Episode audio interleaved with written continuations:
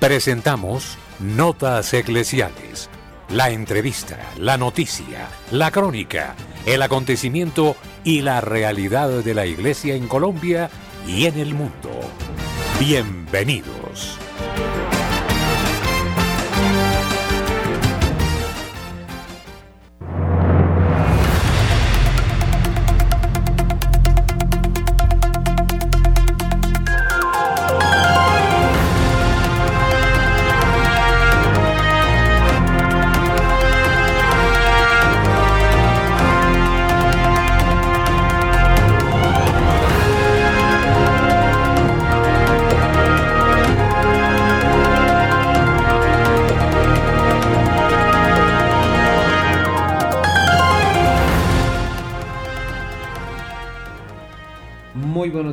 Oyentes de Radio María en Colombia y en el mundo. Les habla el Padre Ciro Hernando González.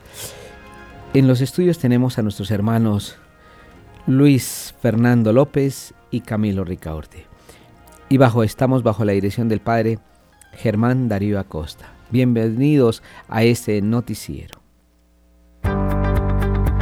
La opinión, el análisis Editorial en Radio María.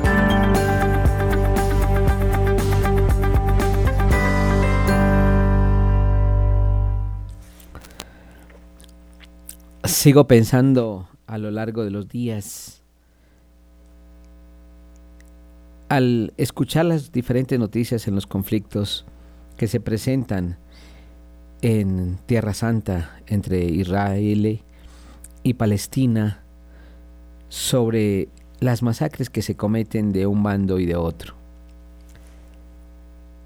Quisiera que cada uno de nosotros pusiera la mano en el corazón y que pudiéramos pensar desde dentro qué podemos hacer nosotros para evitar la guerra, qué podemos nosotros hacer en este momento para calmar la ambición para calmar las injusticias y el pecado, porque esto está llevando a un horror. Escuchaba esta mañana cómo es indescifrable el, ver a las personas destruidas, sus familias, sus niños, sus jóvenes, sus hogares, sus casas, sus bienes, todo. ¿Qué deja una guerra? Muerte, violencia.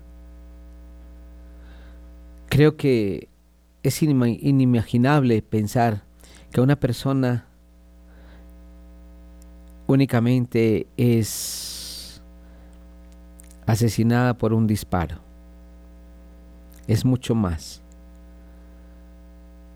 la violación de niños, el destrozo de familias, el ver ancianos de un lugar o de otro, el ver mujeres y niños corriendo. Qué destrucción tan grave. Es un infierno lo que se vive. Y yo diría que el peor de los infiernos. Yo quiero invitarlos a que cada uno de nosotros piense en este momento, ¿qué debo hacer para reparar por estos crímenes que nos llevan a cada uno de nosotros a sentir el dolor, la angustia y la desesperación? Quiero invitarlos a cada uno a que por lo menos cada uno de nosotros eleve diariamente una oración al Padre Eterno a través de nuestro Señor Jesucristo y con toda la fuerza del Espíritu Santo para conseguir la paz en estos territorios y en el mundo entero. Quiero invitarlos a que nos unamos a las intenciones del Santo Padre que clama todos los días por la paz. El día 27, mañana, tenemos una jornada de oración, de ayuno y oración. Lo ha pedido Él. para clamar por la paz. Una iglesia que no ora por sus hermanos deja de ser iglesia. Una iglesia que no ayuda a los necesitados deja de ser iglesia. Una iglesia que no sostiene la fe de su gente debe, deja de ser iglesia. Y una iglesia que no transmite la fe a los hermanos no sirve. Se pudre la fe en el corazón nuestro. Yo quisiera que cada uno de nosotros, que es miembro de la iglesia, que hace parte de la iglesia, hagamos viva esta iglesia y que hagamos vivo los sentimientos de nuestro Señor Jesucristo en cada ser humano, que hagamos vivos las emociones que produce la paz en el corazón nuestro, emociones de gozo, de alegría, de esperanza, pero que también hagamos nuestro como testimonio de vida la, la relación que existe entre, entre el ser humano y Dios. A veces nosotros creemos en nuestro Señor Jesucristo, creemos en Dios como una idea solamente de la mente, pero no en la vida real. Hagamos que nuestra iglesia sea viva en cada persona, en cada ser humano a través de la oración, a través del compromiso, a través de la dedicación a los más necesitados, de la enseñanza del amor y de la fe a los, a los pequeños y del cuidado de la fe en todas las esferas de la sociedad. El rico necesita de Dios, el pobre necesita de Dios, el trabajador necesita de Dios, el de la ciudad necesita de Dios y el campesino necesita de Dios. El hombre necesita de Dios. La mujer necesita de Dios. Los niños y los jóvenes. No hay, no hay ser humano que no necesite de Dios. No podemos nosotros ocultar lo que creemos. Y tampoco podemos nosotros esconder lo que en lo que creemos y en lo que vivimos. Aunque en muchas personas ocultemos y nos dé vergüenza mencionar el nombre de Dios o el nombre de nuestro Señor Jesucristo. Pero en nombre de ellos busquemos la paz. En nombre de ellos inculquemos por la paz de Colombia y la paz en el Medio Oriente, en Tierra Santa. Que en Rusia y en Ucrania y en todos los países donde posiblemente hay disturbios, guerras, divisiones, simplemente por el odio del hombre. Dejemos a un lado esos sentimientos de odio, de rencor, y comencemos a enseñar al mundo que verdaderamente existe Dios, pero no con una idea, sino con la realidad de nuestra vida, dando testimonio y viviendo en Él.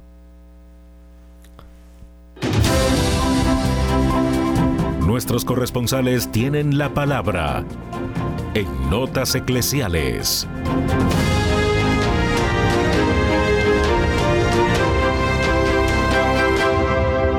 A las 8 de la mañana 16 minutos iniciamos esta ronda informativa a las desde la ciudad de Barranquilla, Julio Giraldo. Buenos días. Saludamos de una manera muy especial a toda la amable audiencia de Radio María en Colombia y el exterior un saludo también para la mesa de trabajo. Y esto es lo que hoy hace noticia en Barranquilla y la costa norte colombiana. Un fuerte aguacero que duró aproximadamente tres horas. Dejó desastres en la ciudad de Barranquilla en el día de ayer. Este aguacero comenzó aproximadamente a la una y veinte de la tarde se prolongó hasta las 4 o 5.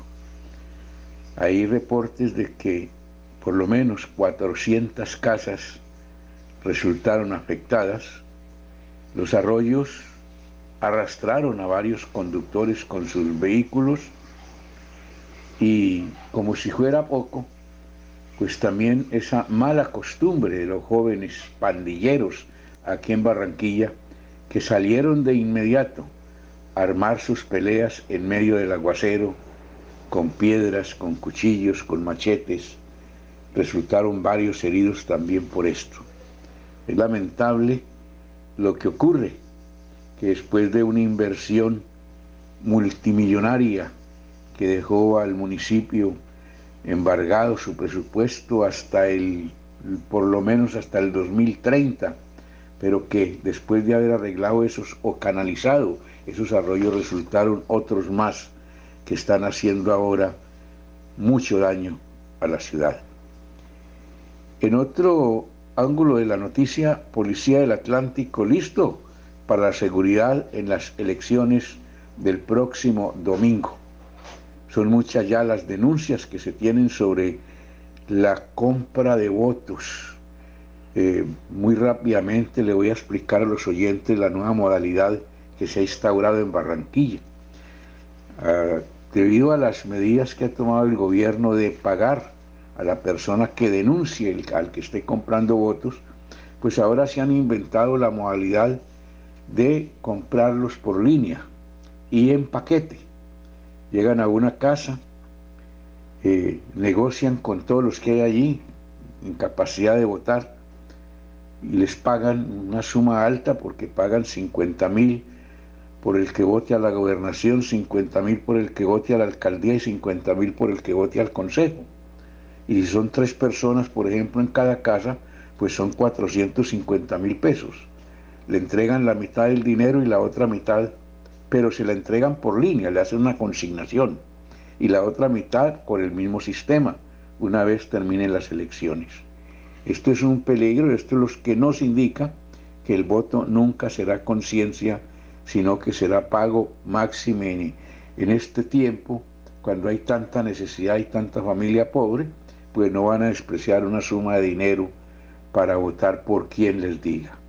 Que el Señor y la Virgen Santísima nos sigan favoreciendo y que el domingo pues podamos en parte conjurar este problema del voto que no es a conciencia. Desde la ciudad de Barranquilla y para Radio María, Julio Giraldo. Muchas gracias, Julio. En la ciudad de Tunja, Víctor Acosta. Buenos días, Víctor.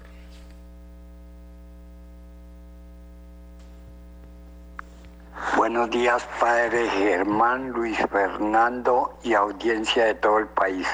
Esta semana en Tunja y en Boyacá pues está terminando ya todo el proceso preelectoral.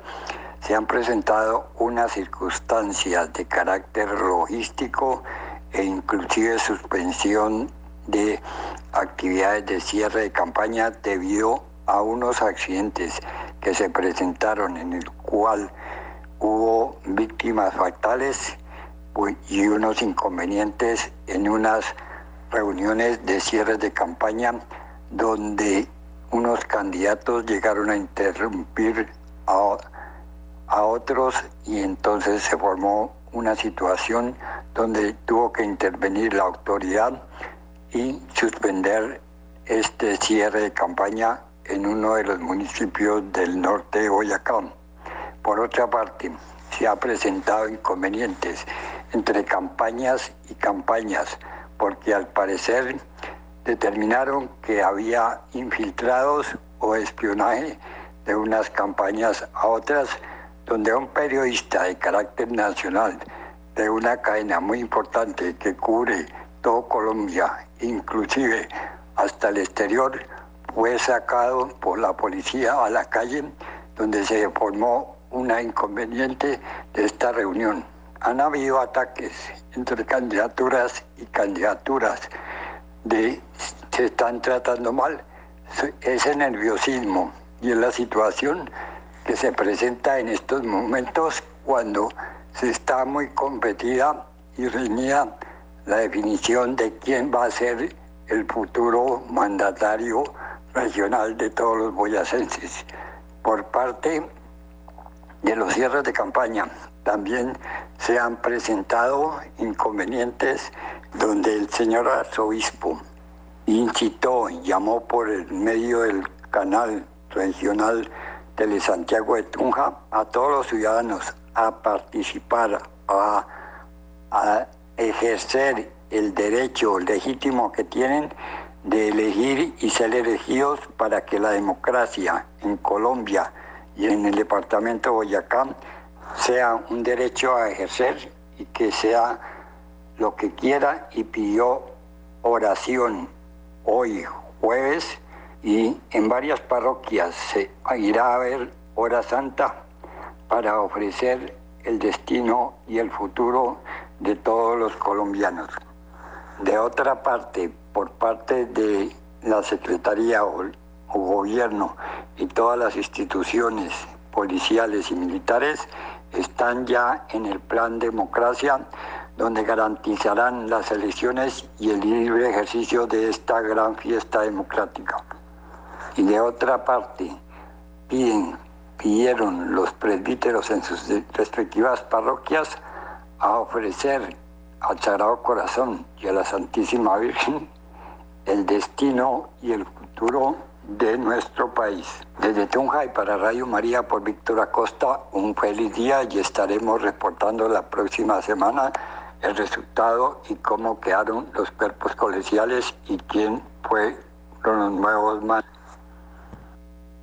Muchas gracias, Víctor. Nos trasladamos a la ciudad de Cali con Marta Borrero. Buenos días, Marta. Hola, muy buen día para ti y para toda nuestra amada familia de Radio María. Hoy quiero hablarles del monumento súper emblemático de Cali, Cristo Rey. Este gran monumento ubicado a 1440 metros sobre el nivel del mar en el Cerro de los Cristales celebró ayer los 70 años desde su inauguración. Esta inauguración fue un 25 de octubre de 1953. La imponente escultura le dio la bienvenida con los brazos abiertos a miles de personas que se congregaron para conmemorar los 50 años de la terminación de la Guerra de los Mil Días. La iniciativa fue del sacerdote José María Arteaga, quien buscaba hacerle honor a Jesucristo nuestro Señor y plasmarlo como símbolo de paz en la ciudad de Cali por lo cual acudió al artista y escultor italiano Alideo Taccioli, quien se encargó de su composición. Así fue como se construyó durante cuatro años la obra de hierro y hormigón con una masa de 464 toneladas y una altura de 26 metros, de los cuales 5 metros pertenecen al pedestal. El boletín de noticias de la Compañía de Jesús relató que el domingo 25 de octubre de 1953 se tuvo la bendición solemne de la grandiosa estatua de Jesucristo Rey en el Cerro de los Cristales, ante una multitud de cerca de 30 mil personas. Según los cálculos periodísticos, ofreció la misa de ese entonces Monseñor Caicedo Telles, obispo de Cali. Después de la misa bendijo la estatua y hubo un discurso por el reverendo padre Emilio Arango, venido desde Bogotá con ese fin. El boletín histórico de este, de este monumento dice que en los momentos más solemnes un grupo de soldados del batallón Pichincha hizo en honor a Jesucristo varias salvas de fusilería. Las festividades estuvieron amenizadas por la banda departamental y los coros del conservatorio. Todo el acto fue transmitido por la radio del Pacífico. El costo total de este gigantesco y artístico monumento de Cristo Rey fue para la época de 170 mil pesos. Estamos hablando de hace 70 años. Además, para su elaboración se utilizaron 36 toneladas de hierro, 1.050 sacos de cemento y cerca de 100.000 litros de agua. Pero ¿cómo está en este momento el monumento de Cristo Rey. ¿Qué pasa en la actualidad? Porque es que desde el año pasado este monumento se encuentra cerrado debido a las obras del proyecto integral Cristo Rey que se llevan a cabo en el lugar y que son lideradas por la alcaldía de Cali. Actualmente un equipo de especialistas llevan a cabo el proceso de lavado y restauración de la estatua para eliminar la suciedad acumulada a lo largo de los años y reparar las áreas afectadas por la corrosión y el desgaste natural. Bueno, no va a ser terminado, obviamente, todas las fases y los tramos porque es grande, muy grande de todo eh, la obra que se está haciendo. Sin embargo, el tramo 2, que se trata de un corredor ecológico que va desde la Universidad del Valle, sede San Fernando, hasta la avenida Circunvalar y que a futuro se conectará con los otros corredores que llegan hasta el Monumento Cristo Rey, cuenta con dos etapas, la número uno que ya tiene un avance del 55% y la dos que va en un 26%. En ambas se llevan a cabo instalaciones de estructura metálica prefabricados para armar los senderos y excavaciones. Y según la alcaldía, el 15 de diciembre de este año se entregarán los tramos para el disfrute de los caleños. Quedará terminar los otros tramos al próximo alcalde de Cali. Soy Marta Borrero, les informé desde Santiago de Cali para Notas Eclesiales de la Radio María. Muchas gracias, Marta. Y a las 8 de la mañana, 28 minutos, nos vamos para la ciudad de Roma con Néstor Ponguta Puerto, delegado de Radio María Mundial. El sínodo de la sinodalidad ha entrado en su recta final y sus diálogos y discusiones se retomarán el próximo año. En la congregación se hizo un balance que quedó escrito en un texto que fue titulado Carta al pueblo de Dios, la sinodalidad es el camino de la iglesia del tercer milenio. En ese balance, antes de conocer el próximo sábado el texto final, se tocaron los temas prioritarios, entre los que se incluyeron la importancia del proceso de escucha y discernimiento abierto a todo el pueblo de Dios sin excluir a nadie para caminar juntos, la importancia de favorecer intercambios y diálogos entre diferentes tradiciones católicas e iglesias y comunidades que han enriquecido el debate. También se oró por el fin de la violencia sin olvidar a todos los que la miseria y la corrupción les han arrojado a los peligrosos caminos de la emigración. También se repasó el tema de la preocupación de la casa común, estimular la vocación misionera, y uno de los puntos en los que todos están de acuerdo es que la Iglesia necesita también escuchar a los laicos, a las mujeres y a los hombres, todos llamados a la santidad en virtud de su vocación bautismal. El prefecto de la Congregación para los Obispos, el cardenal Robert Prevost, resumió así cómo ha sentido este ejercicio y reconoció que aunque han habido dificultades, se avanza en este proceso de sinodalidad. Hay dificultades como existen en cada experiencia humana, pero el clima es muy positivo. Ahora llegamos a los últimos días de esta etapa del sínodo. Después saben que seguiremos el año que viene y tendremos la próxima sesión del sínodo el año que viene. Yo creo, en resumidas cuentas, que esto es algo que nos enseña a confiar más en Dios y a trabajar juntos y juntos juntas a rastrear soluciones para responder a la realidad y a las necesidades del mundo de hoy. El Papa Francisco intervino en la sesión de la tarde y resaltó el papel de la mujer indicando que el santo pueblo fiel de Dios y la fe es transmitida por lo general en dialecto femenino.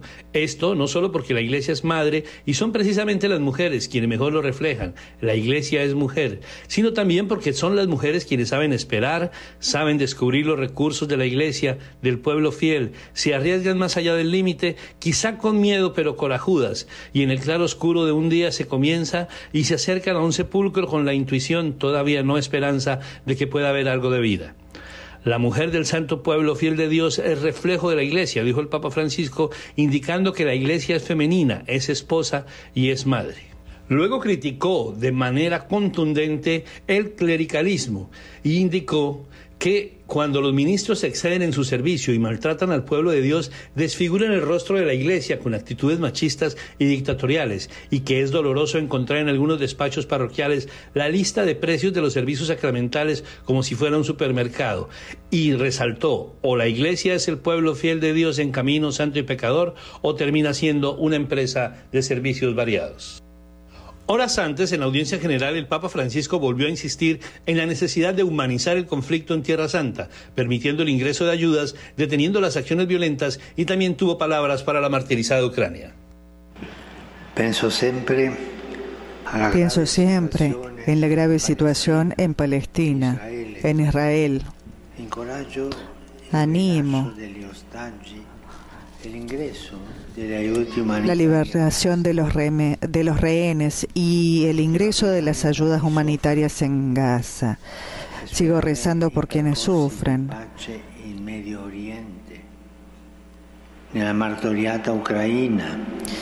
Es necesario animar los procesos de paz en Medio Oriente, en la atormentada Ucrania y en tantas regiones atormentadas por la guerra. Finalmente, el pontífice recordó la jornada de oración y ayuno y penitencia del próximo viernes 27 de octubre e invitó de nuevo a todos para que participen de esta convocatoria espiritual.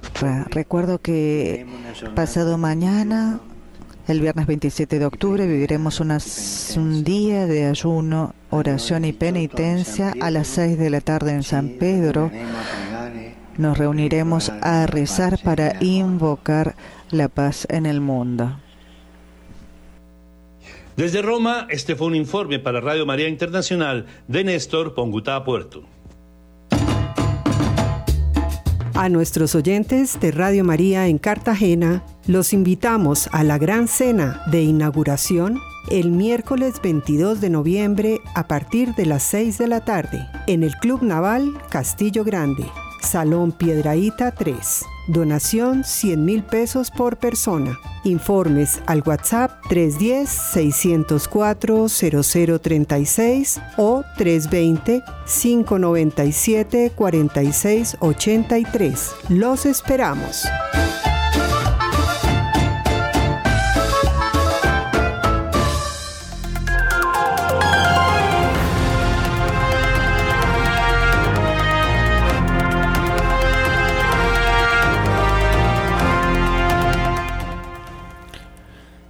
Rosario por la paz. Participantes del sínodo rezaron a María por el cese de la guerra. La noche del miércoles 25, los participantes del sínodo de la sinodalidad se unieron a las oraciones por el fin de las guerras y la violencia a través del Santo Rosario por la paz que se realizó en la Basílica de San Pedro. La oración mariana fue recitada en procesión desde el atrio de la Basílica Vaticana hasta el altar de la, cátedra y estuvo presidida por el cardenal Mauro Gambetti, arcipreste de la Basílica de San Pedro. Según informó Vatican News, durante la contemplación de los misterios gloriosos, los delegados sinodales sumaron sus voces a las constantes pedidas a los constantes pedidos del Papa Francisco a silenciar las armas en conflictos como el de Rusia y Ucrania y en el más reciente entre Israel y el grupo terrorista Hamas en Tierra Santa. Basta ya de guerra, de violencia atroz y sin sentido. Basta de odios que solo alimentan odios e impiden ver otros caminos. Basta de la lógica de la venganza a cualquier precio de los agravios sufridos. Basta de la creciente inhumanidad que hace oídos sordos al dolor y a las lágrimas de los niños, los ancianos, los discapacitados y los que no pueden defenderse, expresaron los participantes. En ese sentido manifestaron su voluntad de ser cada vez más portadores de vida, de esperanza, de paz especialmente para los que sufren y están sometidos al horror de la violencia que hoy devasta a los pueblos.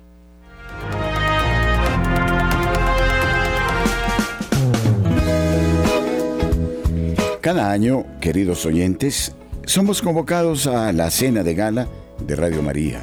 Cumplimos ya 27 años de labores y hemos pensado invitarles a ustedes a un lugar idílico, camino de la vía de la calera, en el restaurante y centro de eventos Tramonti, en la carrera primera 9350 en el barrio El Chico, para nuestra cena mariana. Ustedes son invitados de honor. Pueden hacer sus reservas en este número de teléfono 320-289-4744. Les invitamos, ustedes y nosotros haremos familia el próximo 2 de diciembre a partir de las 6 de la tarde en el restaurante Tramonti para vivir un momento inolvidable, para dar gracias a Dios en medio de la fraternidad por el don de Radio María. Les esperamos ese 2 eh, de diciembre, un sábado en la tarde, a partir de las 6, momento que será de particular gozo para todos.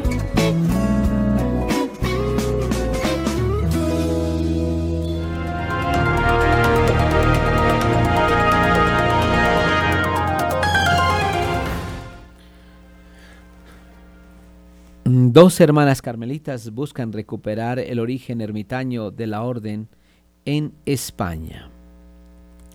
La madre Ana María y la hermana Raquel forman una pequeña comunidad carmelita que, busca un lugar donde poder vivir en plenitud su vocación más cercana a los orígenes eremíticos de la orden en el Monte Carmelo, hoy rodeado por la ciudad de Haifa en Tierra Santa.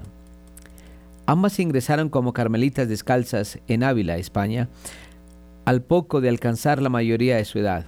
Hoy la madre Ana María, nacida en Madrid, tiene 54 años y la hermana Raquel, toledana, 30. Ambas forman una comunidad carmelita, carmelita ermitaña que cuenta desde hace tres años con la aprobación canónica pertinente. Si Dios quiere, va va a entrar otra después de Navidad, relató el otro lado del teléfono la hermana Raquel, que atiende la llamada de Asiprensa en el estricto horario de uso del teléfono. Ambas llevan mucho tiempo discerniendo esto y cinco años atrás comenzaron esta andadura en Ávila, donde la diócesis les proporcionó un lugar provisional para fundar la nueva comunidad. Tenemos un carisma totalmente carmelitano, pero con un marcado carácter eremítico, es decir, más tiempo de celda, de silencio, de soledad dentro del convento, detalla la hermana.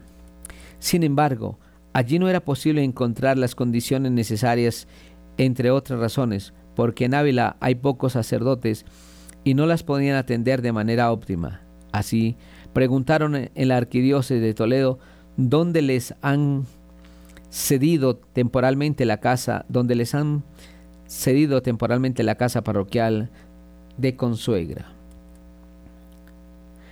El espacio, pese a ser amplio, está en mitad del pueblo y no tiene huerta ni nada. Hay mucho ruido, estamos rodeados de vecinos y claro, no es lo adecuado para nosotras, añade.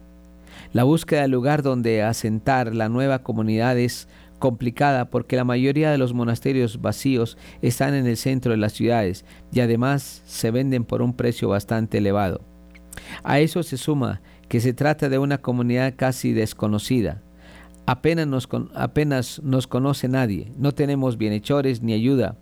Algunos sacerdotes nos apoyan, también algunos grupos como la Asociación Nuestra de Nuestra Señora de la Cristiandad. Más allá del proyecto de encontrar un monasterio ermitaño, está la cuestión de su propio mantenimiento. Ambas realizan algunas labores como ornamentos litúrgicos, casullas y purificadores, pero de manera casual, no organizado como un negocio. Por eso piden donativos a través del sitio web.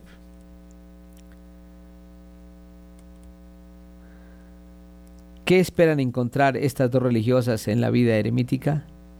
La hermana Raquel detalla que la vida contemplativa está dedicada sobre todo al, al cultivo de la vida interior, que tanta falta hace, primero por la salvación de uno mismo y luego también por amor a la iglesia.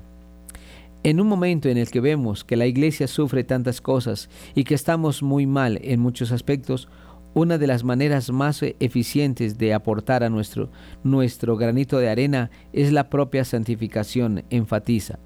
Entonces prosigue, ¿Qué mejor manera que dedicarse de modo radical y con todo el empeño posible a la propia santificación para dar esa flor a la iglesia? ¿No?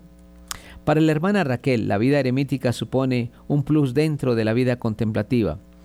Es un silencio más radical, un apartamiento de modo más radical que incluye, por ejemplo, acortar el tiempo de las visitas. Se trata, en última instancia, de recuperar el carisma primigenio originario del Carmelo que a veces se ha desahogado un poco. Es el espíritu eremítico de San Elías y de los primeros padres, asevera la hermana Raquel.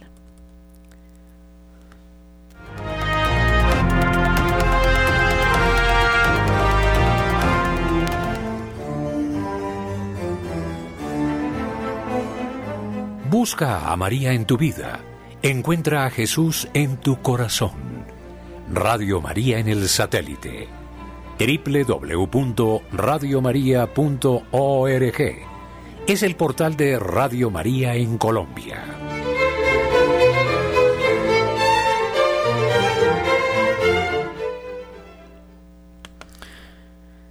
El Santo Padre Francisco, la fe debe ser inculturada y la cultura debe ser evangelizada.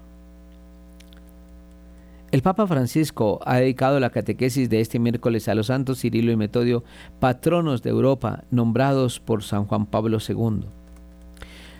Si una conclusión se puede sacar de estas últimas catequesis del pontífice es que cada vez carecen más de contenido y pasan a ser historias sobre santos o personas que, a opinión del Papa, han destacado por su labor evangelizadora. Pero lo cierto es que cada vez estas catequesis son menos catequesis y se asemejan más a las clases de religión con niños pequeños en donde se narran biografías con poca sustancia espiritual.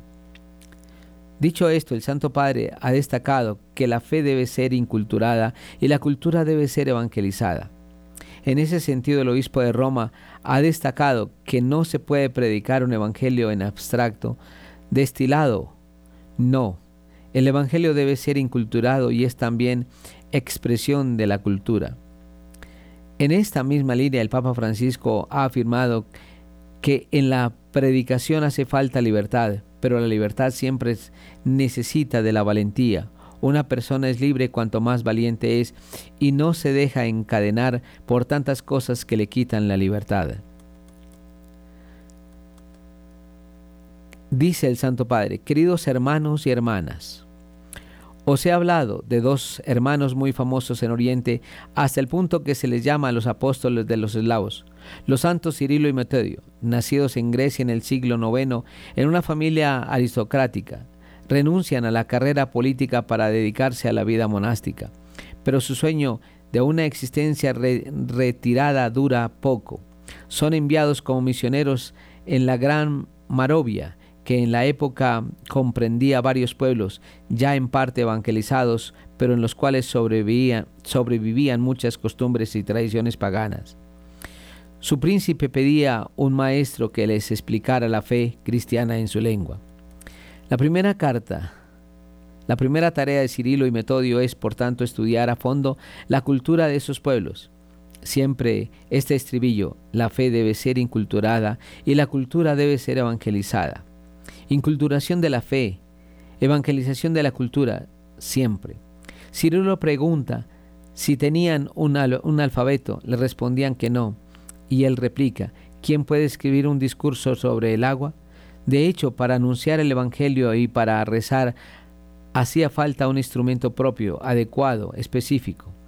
Inventa así el alfabeto glagolítico. Traduce la Biblia y los textos litúrgicos. La gente siente que esa fe cristiana ya no es extranjera, sino que se convierte en su fe, hablada en la lengua materna, pensada. Dos monjes griegos que, se dan, una, que dan un, un alfabeto a los eslavos. Esta es la apertura del corazón que arraigó el Evangelio entre ellos. No tienen miedo estos dos, eran valientes. Pero pronto comenzaron los conflictos por parte de algunos latinos que ven arrebatado el monopolio de la predicación entre los eslavos, esa lucha dentro de la iglesia siempre así. Su objeción es religiosa, pero solo, solo apariencia. Dios puede ser alabado, dicen, solo en las tres lenguas escritas en la cruz, el hebreo, el griego y el latín. Estos tenían la mentalidad cerrada para defender la propia autonomía, pero Cirilo responde con fuerza. Dios quiere que todo el pueblo lo alabe en la propia lengua.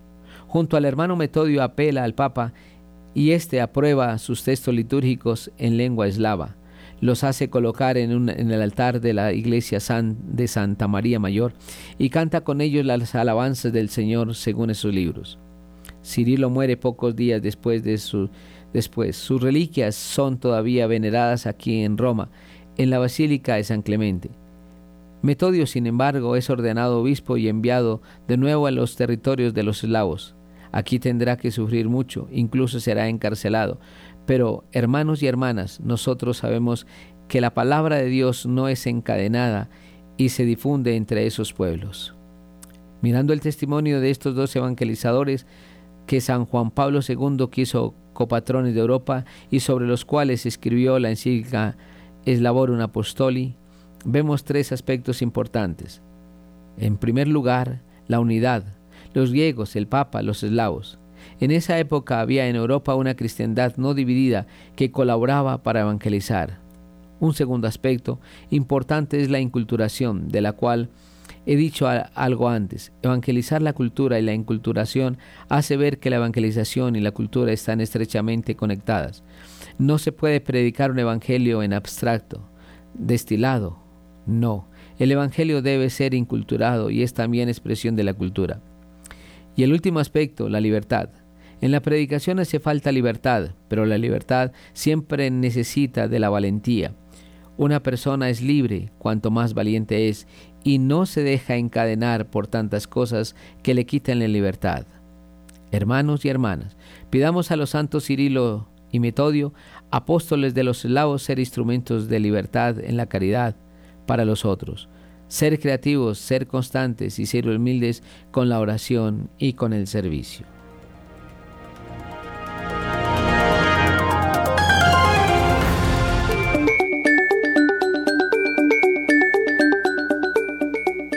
En nuestras aplicaciones en el mundo, Radio María es gracia y presencia.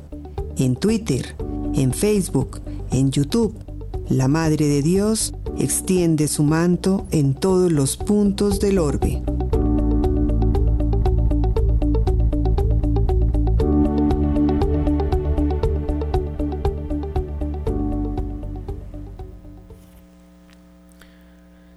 El cardenal Müller en el Sino. Dios nunca bendice el pecado, que separa al hombre de la fuente de la vida eterna y lo lleva a la ruina.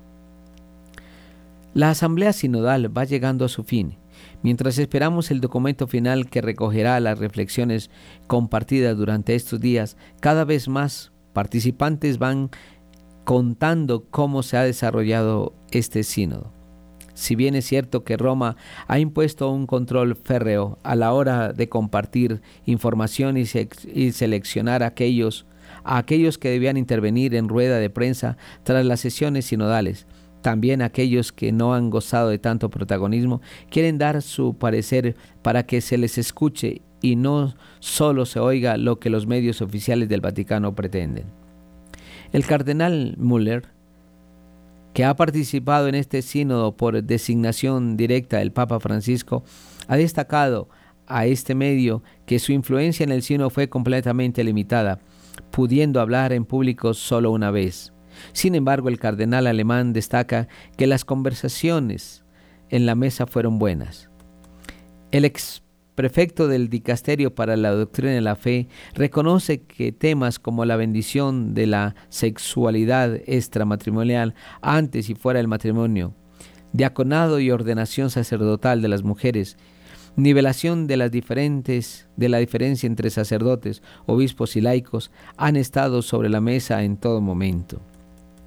El purpurado alemán ha lamentado que en muchas ocasiones escuchar hablar a la gente del Espíritu de una manera completamente anticatólica, poco ortodoxa, sin considerar que el Espíritu Santo es una persona divina y no un fluido, y por lo tanto solo puede mencionarse junto con el Hijo y con el Padre. El Vaticano II es la mejor guía para orientar la Iglesia en el siglo XXI porque su doctrina es la auténtica expresión de la fe católica. Quisiera decir algo al respecto sobre el sacerdocio ministerial. Presbiterorum órdenes señala las tareas importantes que los sacerdotes ordenados deben realizar en la renovación de la iglesia de Cristo. El sacerdocio sacramental no es un grado superior dentro del sacerdocio común de toda la iglesia, como dijeron los protestantes, más bien vale. El sacerdocio de los presbíteros supone ciertamente los sacramentos de la iniciación cristiana, pero se confiere por un sacramento peculiar por el que los presbíteros, por la unción del Espíritu Santo, quedan marcados con un carácter especial que los configura con Cristo sacerdote, de tal forma que pueden obrar en nombre de Cristo cabeza. Es cierto que Cristo mismo es quien llama, enseña, forma a sus apóstoles y a sus sucesores y les hace partícipes de su consagración y misión de Padre. Las crisis de vocaciones, por tanto no proviene de la gracia divina y del estilo carismático de vida del celibato, sino que en el caso de abusos sexuales o espirituales resulta de defectos psicosociales y morales de hombres individuales, especialmente cuando uno desprecia los mandamientos sexto y noveno del decálogo.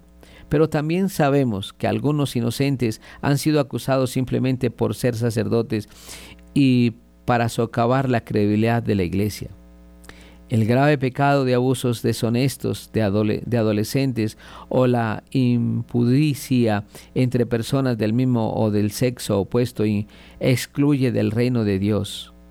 Un pecado mortal es lo contrario a una expresión de amor de Dios, porque Dios nunca bendice el pecado que separa al hombre de la fuente de la vida eterna y lo lleva a la ruina. Al formar a los seminaristas para que sean buenos pastores que den su propia vida por el rebaño de Cristo. No debemos adoctrinarles con repetir la fraseología neomarxista o pseudopsicológica de la revolución cultural del siglo pasado, sino que debemos orientarles en el amor personal a Cristo con respeto a la antropología y la teoría moral y social cristianas, como lo hizo magníficamente el concilio en Gaudium Spes.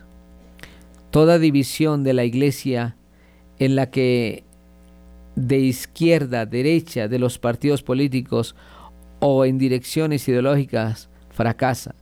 La unidad de la Iglesia no se establece mediante una fórmula de compromiso, sino que tiene su origen y fuente constante en Cristo, su cabeza, que mantiene unidos a todos los miembros de su cuerpo, que es la Iglesia.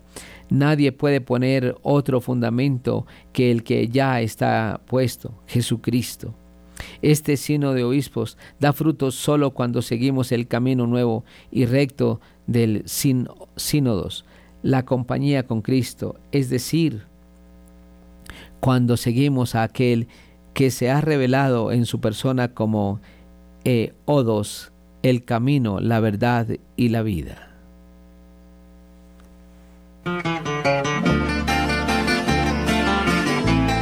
Radio María en la ciudad de Santiago de Cali invita a la Cena Mariana en acción de gracias a Dios y a los oyentes por su fidelidad.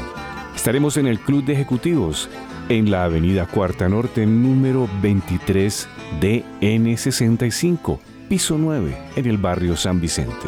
Nos encontraremos a las 7 de la noche el próximo viernes 24 de noviembre de 2023. Mayores informes a nuestros números de teléfono 602-514-2641 y al móvil 316-690-5632. Donación 150 mil pesos. Gracias por ser de casa. Bienvenidos a los espacios de Radio María. Les esperamos. Bonitos son tus paisajes, Valle del Cauca. Bonitos cañaverales que mece el viento. El cardenal Luis José Rueda Aparicio pide a los instrumentos de fraternidad. A través de una carta publicada este miércoles 25 de octubre, la Asamblea Sinodal dio a conocer un balance de la primera parte de su encuentro de oración, discernimiento y trabajo en el Vaticano, en el marco de esta etapa universal del Sínodo sobre la sinodalidad, que inició el pasado 30 de septiembre.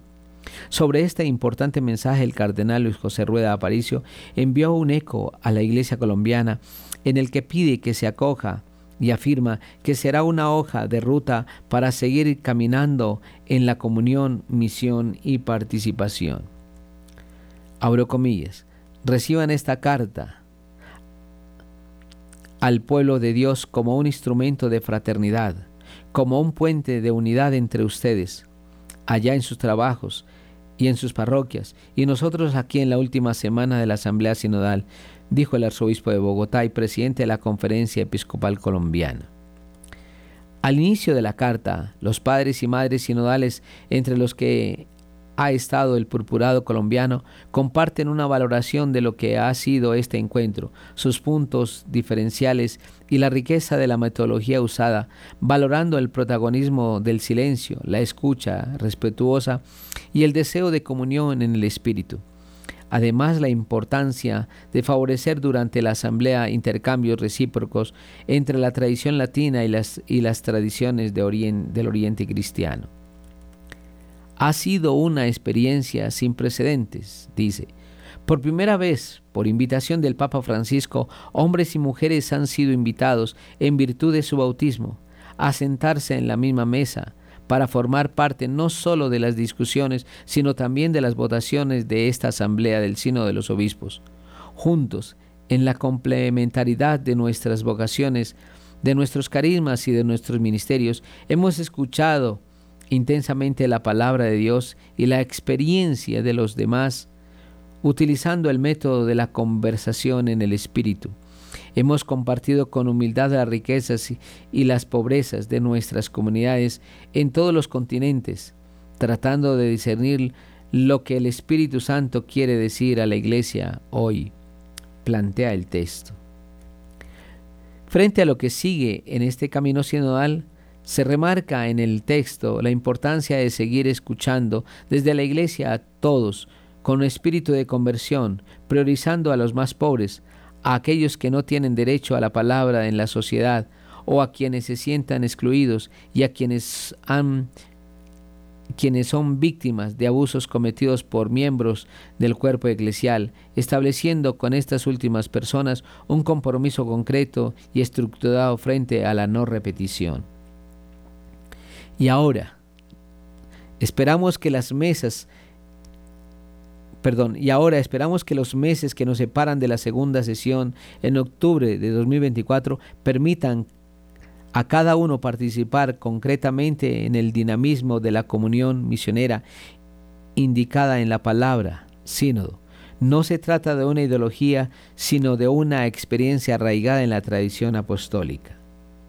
En este sentido se evoca también la importancia de avanzar en el, en el discernimiento sinodal a nivel de las iglesias el mundo en el que vivimos y, que, y el cual estamos llamados a amar y a servir, también en sus contradicciones exige de la Iglesia el fortalecimiento de las sinergias en todos los ámbitos de su misión. Precisamente el camino de la sinodalidad es el camino que Dios espera de la Iglesia del tercer milenio.